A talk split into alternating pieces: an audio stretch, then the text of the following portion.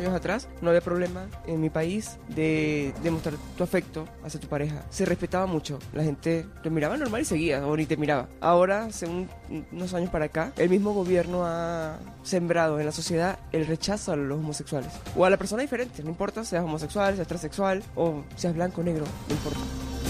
Es venezolana. Tiene 39 años y para nosotros se llama, eh, por ejemplo, María.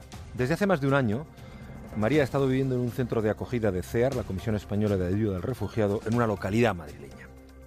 Desde el piso de alquiler que ahora comparte, María recuerda los buenos tiempos vividos en Venezuela, cuando trabajaba como representante de modelos y artistas, con un nivel económico medio alto que le permitía vivir bien, comprar lo que necesitaba y viajar por todo el mundo sin problemas.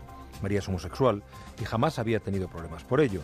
Cuenta a los trabajadores de CEAR que le ayudan a rehacer su vida, que podía pasear tranquilamente por Caracas, de la mano de su pareja. Con la llegada de Maduro al poder, la situación para el colectivo de gays y lesbianas cambió radicalmente. Subió la tensión y se multiplicaron las peleas. Un día, María fue a poner una denuncia ante la Policía Judicial de Venezuela después de sufrir una agresión y dos intentos de violación. La respuesta de los agentes fue, y abro comillas, baja con nosotros y te enseñaremos lo que es un hombre para que te vuelvas normal.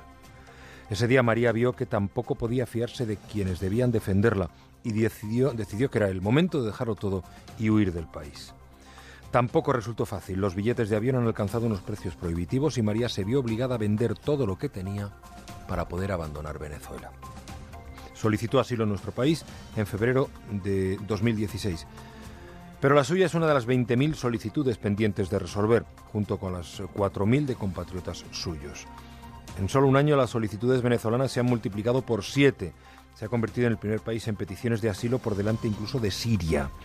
María teme por la seguridad de su familia, pero desea poder quedarse en España. Sueña con reciclarse y hacer cine, que es lo que está estudiando. Quizá un día pueda contar historias de refugiados como la suya.